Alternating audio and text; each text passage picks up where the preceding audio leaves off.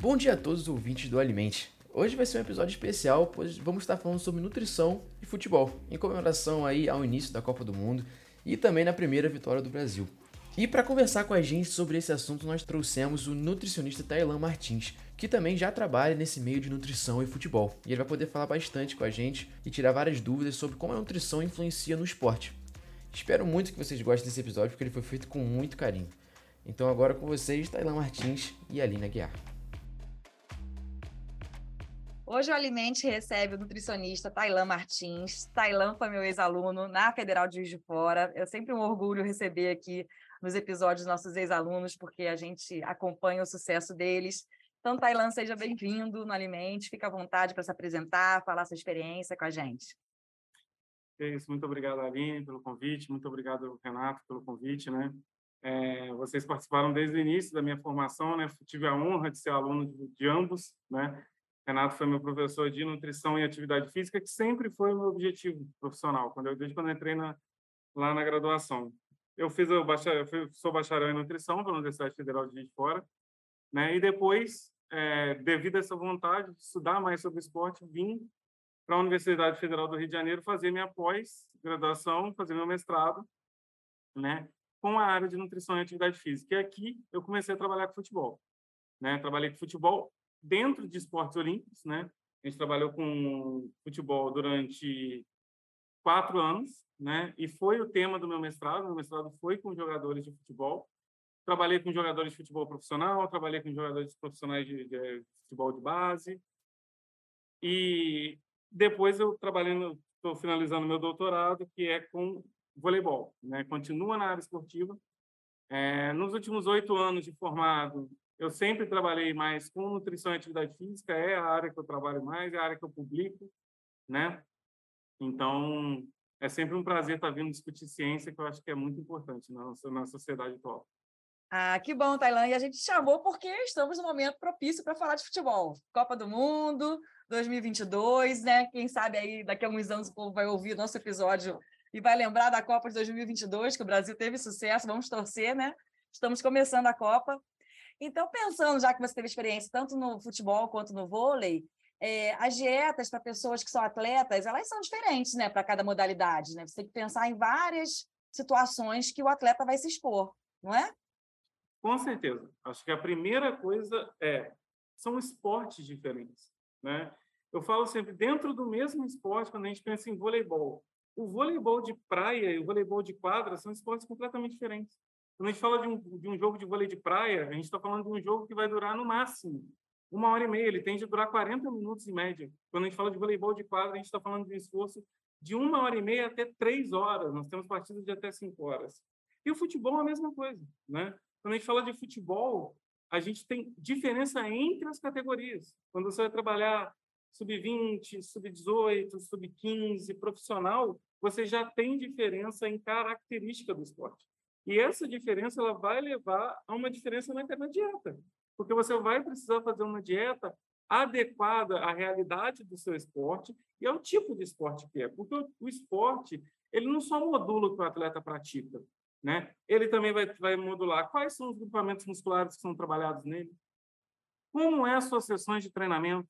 Tem esportes que tem duas sessões de treinamento, tem esportes que tem três sessões de treinamento, tem esportes que só tem uma sessão de treinamento. Então, o esporte ele vai modificar toda a característica do atleta e do indivíduo. Modificando as características do atleta e do indivíduo, eu vou precisar ter dietas adequadas para cada modalidade. Então, uma modalidade chegou diferente, a gente precisa adaptar à realidade daquela modalidade. Até a posição né, do atleta na, no campo, né? Quem é jogar é, goleiro ele vai ter um gasto energético diferente de quem é atacante, né? Então, assim, quem é meio de campo, que corre mais. Então, isso tu tem que pensar também. Eu, eu assim, imagino que época de, de competições assim muito importantes, como a Copa do Mundo, não tem tempo de, de recompor. É, é um jogo atrás do outro. Então, assim, a dinâmica de quem trabalha na equipe médica, né, a equipe de nutrição, deve ser algo bem bem interessante. Então, assim, pensando nisso, né, por conta desse alto gasto energético que eu imagino que seja, né, que você vai falar para gente, um jogador de futebol ele consome mais ou menos quantas refeições para dar conta do que ele precisa? é igual a gente, assim? São seis refeições por dia? Como é? Eu preciso de suplementação? Que a gente também tem interesse de saber se a suplementação é um recurso que pode se usar nesse esporte. Ah, primeiro, é, não só posições diferentes, características posicionais diferentes. Hoje eu vou dar um, é, aproveitando o gancho né, da, da, seleção brasileira, quando você pega, por exemplo, o Vinícius Júnior é um atacante de beirada. Então, Vinícius Júnior e o Antony são dois atacantes de beirada. O Vinícius Júnior é um atacante que a gente chama de driblador. Ele vem para driblar, né? E como ele vem para driblar, ele precisa ter agilidade. Ele precisa ter agilidade, velocidade e leveza. Quando a gente fala do Anthony, a gente já fala de aceleração. Ele precisa acelerar. Então, ele precisa ter as valências de, de aceleração, potência, principalmente. Então, isso já modifica o quê? A característica da composição corporal.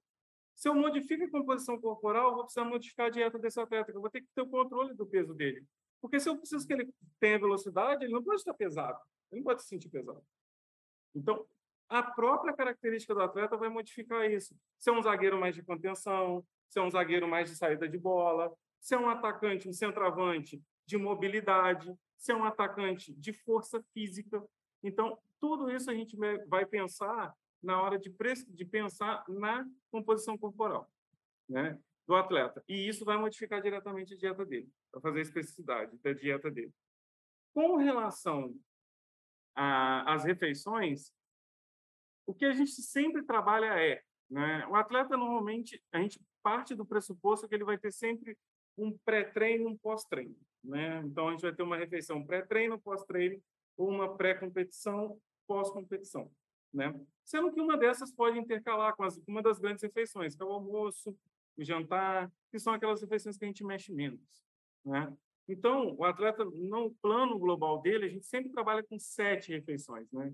Seis, sete, no máximo ele faz uma refeição a mais, né?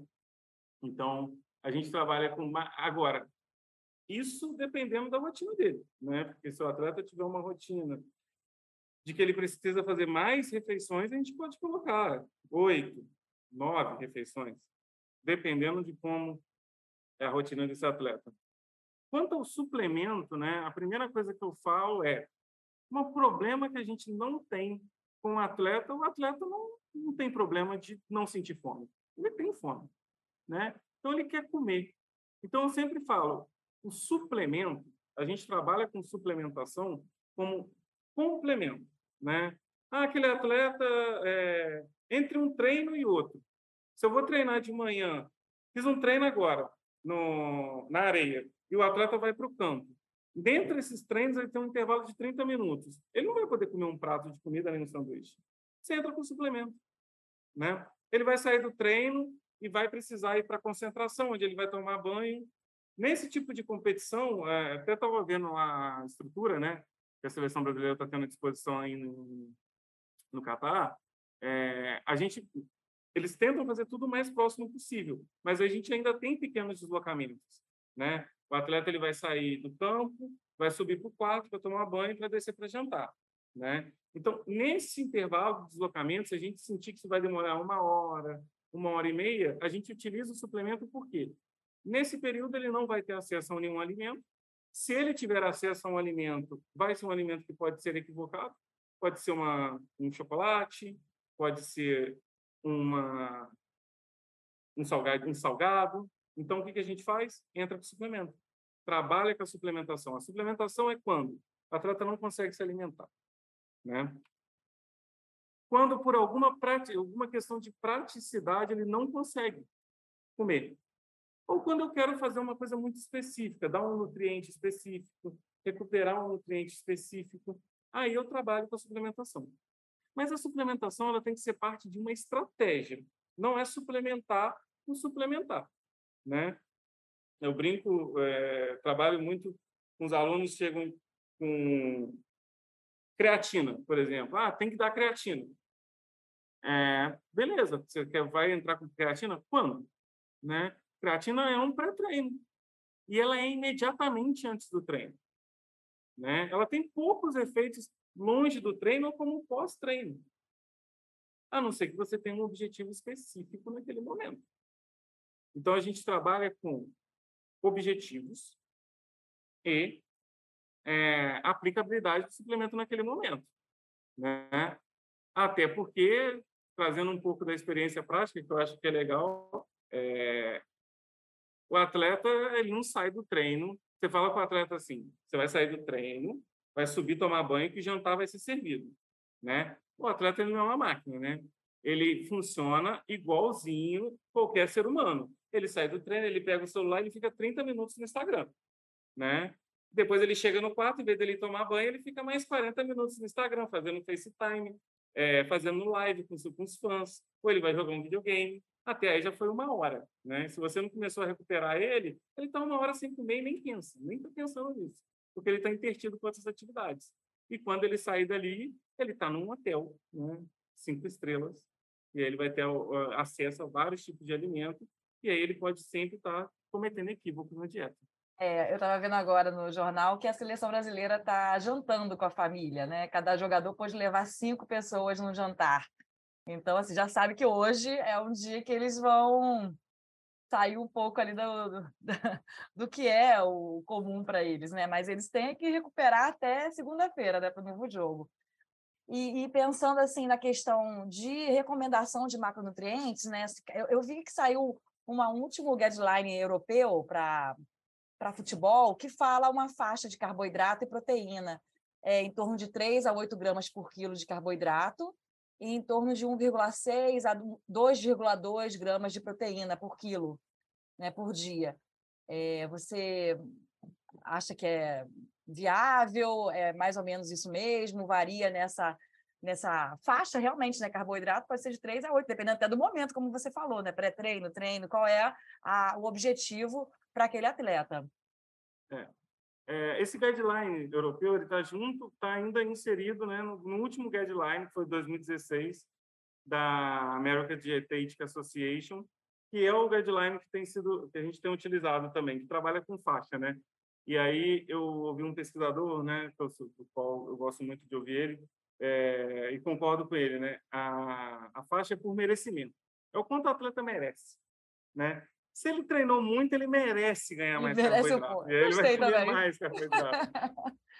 se ele treinou pouco, ele merece pouco. Então, ele merece menos carboidrato, né? Então, carboidrato trabalha-se muito uma associação direta de carboidrato com esforço, né? O quanto ele se esforçou nesse dia, o quanto ele realmente fez de treinamento.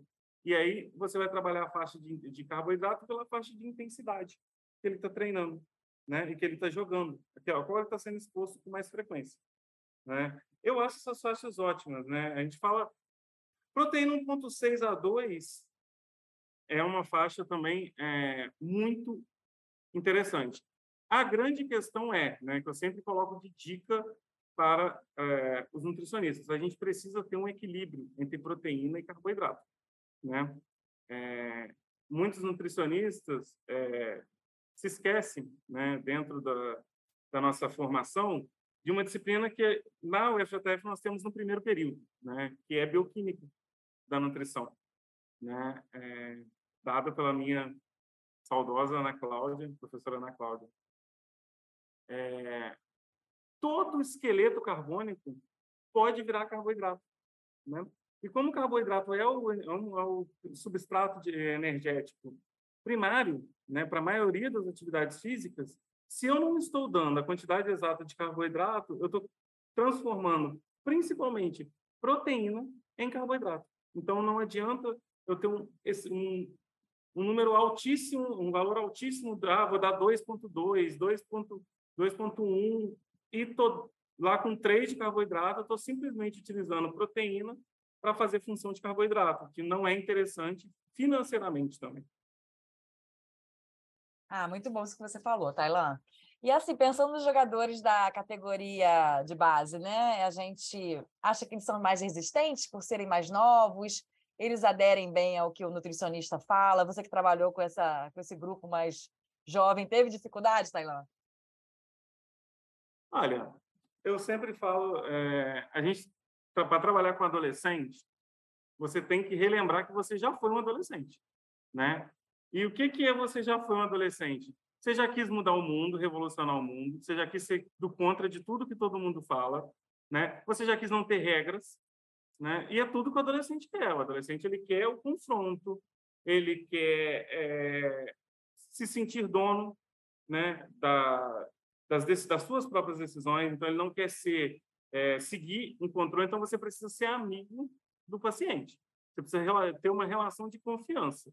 Você tem que explicar para ele o que, que você quer, quer fazer. E você tem que explicar para ele coisas plausíveis, de aonde ele vai chegar. Qual é o objetivo deste adolescente, né? É, a gente trabalha porque quando a gente entra no mundo do futebol, quando a gente entra no mundo do futebol, né? Todo mundo quer ser o Neymar, né? Todo mundo quer ser o Neymar, né? Mas a gente sabe que Neymares são poucos, né? Então a gente sempre tem que estar conversando com ele falando, olha, para você alcançar o êxito no que você quer, você precisa hoje trabalhar com pensando em alimentação, pensando em cuidado com o corpo. A minha, é, a, eu falo que a minha geração de nutricionistas, nós vivemos o melhor dos mundos, né?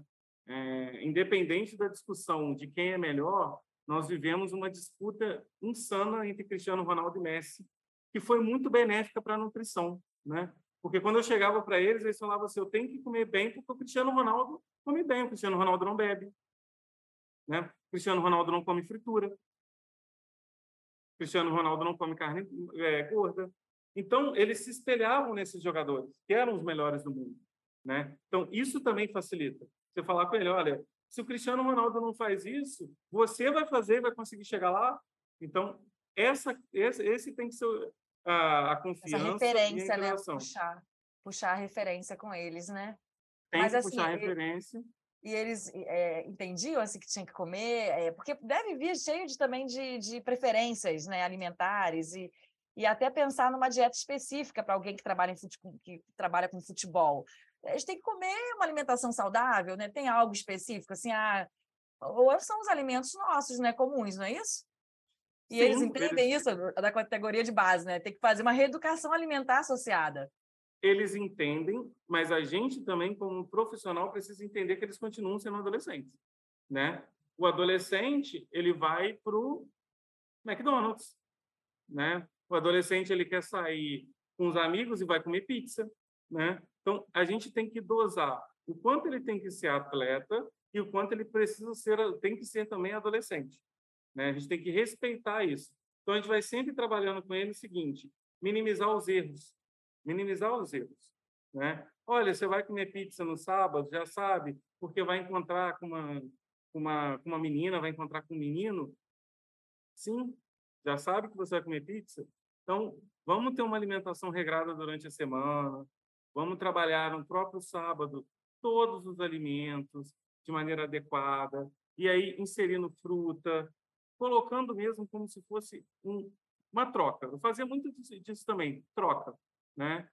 Ah, quer comer? Eu sou apaixonado por açaí, sabe? Gosto de sábado tomar um açaí, gosto de comer um hambúrguer. Então, beleza, troca. Para ter o hambúrguer do sábado, tem que ter a salada de segunda a sexta. Senão, não tem o hambúrguer de sábado, né?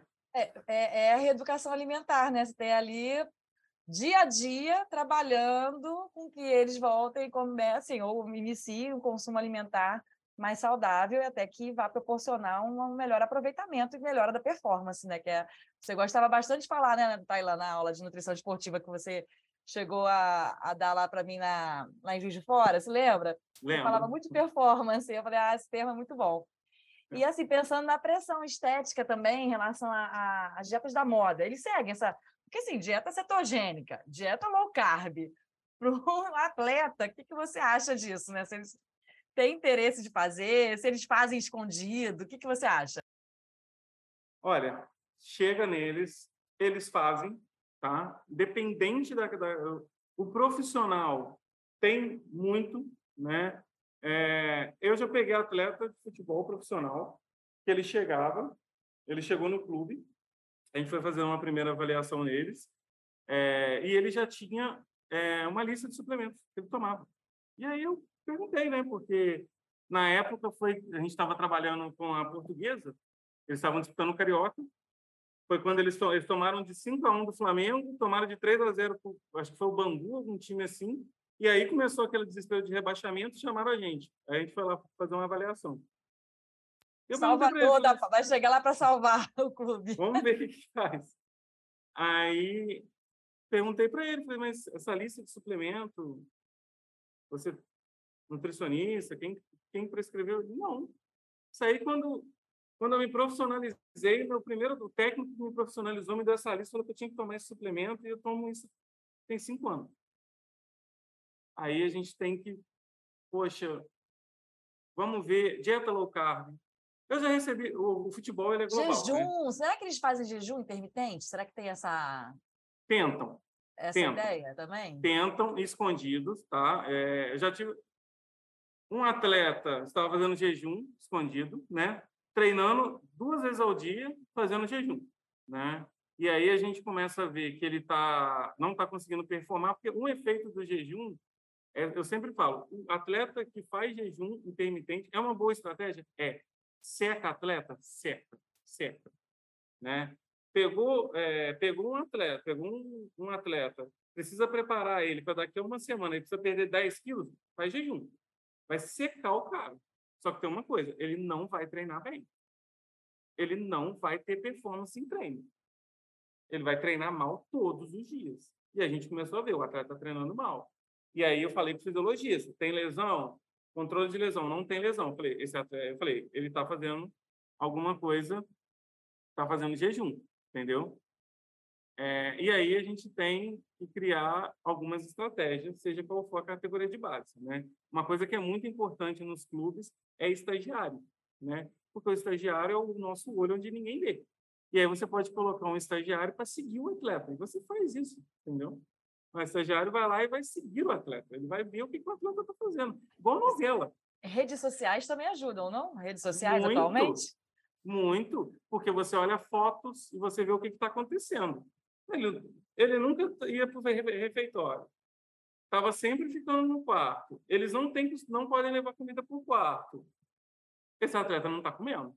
E aí a gente interpela, olha, mas o que está acontecendo? Quer fazer jejum, quer fazer low carb, e às vezes não respeita algumas coisas que são tradicionais deles, né? Eu tinha um atleta que a primeira coisa, quando ele veio trabalhar comigo no clube, a primeira coisa que ele virou para mim foi, eu sou paraibano, e você pode cortar tudo de mim, nutricionista, menos a minha farinha de mandioca. A farofinha. A farofinha. Eu não como sem farofa. Falei, beleza. Trabalhamos dois anos. E aí ele viu uma matéria, a esposa também viu, o nutricionista dela passou, é, virou e falou que era a melhor coisa que tinha no mundo fazer low carb, e ele queria fazer low carb de qualquer jeito. E aí eu virei para ele e falei assim, você não vai conseguir pelo seu hábito, né? E aí, eu sempre falo, é um dos efeitos né, que a gente vê muito da low carb, o atleta de low carb, ele fica muito bravo, para dizer o mínimo, né? É difícil, ele fica mal-humorado, ele não treina bem, ele não aceita crítica, isso num grupo de jogadores é péssimo. E aí ele começou a desenvolver isso, e eu até que ele ficou uma semana ali. Uma semana ele me ligou e falou assim: Eu não aguento mais. Eu virei para ele e falei assim: Vamos voltar. Não tem jeito. É, afeta até o humor, né? Como. E aí é um grupo, você tem que estar tá ali interagindo o tempo todo, tem que estar tá agradável, né? Conviver ali naquela situação de estresse, naquela situação de cobrança, né? Para ter um resultado. Então, não tem jeito. Cobrança extrema, cobrança de, de treinador, cobrança do colega de, do colega, cobrança da família, porque esses atletas a gente às vezes esquece que o atleta é, você imagina quantas ligações o Richardson recebeu hoje? Recebeu ligação de pai, de mãe, de tio, de vó, parabenizando. Só que se, se ele tivesse feito um gol contra ontem, ao invés do gol a favor, ele teria recebido mesmo, essas mesmas ligações ou cobrando a atitude dele. Né? Então, é sempre viver nesse... É muita pressão. E quando você coloca a alimentação e ela muda o humor, então a gente tem que trabalhar isso. Humor, se a estratégia é eficiente e o momento que você vai fazer a estratégia né? E aí você tem que conversar com o atleta. Poxa, a blogueira tal está falando, mas você agora não pode. É isso aí, tem que, tem que ter consciência. E assim, a preparação para viagens, é porque atletas assim de né, categorias mais profissionais, eles viajam muito, né? Outros países agora, eles estão lá no Catar, não sei nem como é que é o estilo da refeição do Catar, mas é, também, além, não só culturalmente, mas tem a questão ambiental, né, também a alteração de, de altitude. Então, essa preparação para ir competir em outros países, é, como que fica essa, essa dinâmica da equipe de nutrição para auxiliar? É, é, quando a gente fala de nutrição e atividade física, né, eu falo, falo com os, com os alunos naquela aula, justamente a aula que eu dei para você, né? É, que é a primeira aula introdutória, eu falo muito para eles o seguinte: quando você quer fazer, se você quer ser nutricionista de um clube, você sonha com a clínica e vai acordar todos os dias na UAM. Né? Então, se você quer ser nutricionista de clube, volta lá para suas aulas de UAM. Você vai precisar das aulas de UAM. Por quê? O nutricionista ele é o responsável, ele não é só o responsável por passar a dieta, o nutricionista é o responsável por receber todos os dados do hotel. O que, que o hotel serve? Né? Qual o cardápio do hotel? O que, que tem que estar disponível para o atleta? O que o atleta pode pedir? Né? O atleta vai ter um, um buffet liberado? Ele vai ter restrições no cardápio? O que, que o hotel serve, não serve e faz parte da alimentação desses atletas? Competições internacionais, para o Brasil já é clássico. Feijão. Né? O brasileiro tem costume de comer feijão e nesse, na maioria desses hotéis não serve feijão. Então você precisa levar feijão. Eu né? acho também que eu vi alguma coisa com a farofa também, né? Que eles também é, exigiram ter farofa. Farinha de mandioca, porque também é, é um produto muito de... típico brasileiro, né? Então é difícil você encontrar. E aí feijão é, nessa Copa não teve esse problema, né? Porque agora a gente tem é, pela, pela característica dos países árabes, os países árabes gostam muito de carnes, por exemplo, carne de cordeiro, que necessitam de panela de pressão. Né? É, competições asiáticas, né? nos países asiáticos, Japão, China, até panela de pressão nutricionista tem que mandar levar. Complica, é mesmo. Só come os peixinhos lá cruz. Isso. e aí você tem que estudar toda essa logística de tudo que o atleta vai consumir, né? É, onde ele vai ficar, onde ele vai almoçar, onde ele vai jantar, onde ele vai tomar café, né? O que, que vai ser ofertado para o atleta, né? É, se é um, um resort, o que, que vai ser servido naqueles dias de resort? Separar o que é do atleta do que é dos hóspedes. Porque você imagina, no hotel, é, esse hotel da seleção brasileira, ele está fechado. Não, ele não está fechado. Ele, ele só está um... com a seleção brasileira, só com a delegação brasileira? Você sabe dizer? pelo que eu entendi, ele está com alguns andares fechados à seleção brasileira. É fechado o acesso, a seleção está com os andares fechados, tem um restaurante fechado, né, um restaurante exclusivo da seleção brasileira, mas o hotel continua funcionando, né? Porque hoje a gente tem os grandes hotéis, inclusive os resorts, como a gente tem alguns exemplos aqui no Brasil, em que você consegue, você separa um bloco de apartamentos, um, um restaurante, a equipe fica ali e o, o restante dos seus hóspedes estão dentro do hotel e você precisa servir tanto o atleta quanto o hóspede, né? E aí é o que eu sempre falo, né? O hóspede, o, o, o atleta, você pode virar e falar assim, olha, ele só vai poder ser, receber pão, é, pão integral. O hóspede não, né? Ele está de férias, ele quer comer croissant, ele quer Os colocar doces. o pé na jaca, exatamente, com é. todo o glamour que ele merece. Tá certo. Bebida alcoólica tem disponível nesse período para eles, assim, nessas folgas? Não. Normalmente não. não. Né? Dentro do hotel, a gente normalmente a gente trabalha com vetar a bebida alcoólica, até porque a questão não é, é acho que falar assim, o consumo de bebida alcoólica é muito deletério para o atleta. Né? O atleta ele deve evitar o consumo de bebida alcoólica. Por quê? Principalmente quando o atleta recebe a folga depois do jogo. E essas 24 horas pós-jogo são fundamentais para a recuperação muscular. Então, esse metabolismo precisa estar concentrado em recuperar a musculatura, né? E o álcool, como a gente já sabe, né, ele funciona como uma substância tóxica ao organismo. Quando ele entra, o organismo para de fazer tudo o que ele está fazendo para metabolizar álcool. Então, isso é péssimo, isso não ajuda na recuperação muscular do atleta. Então, a gente já vetaria por causa disso.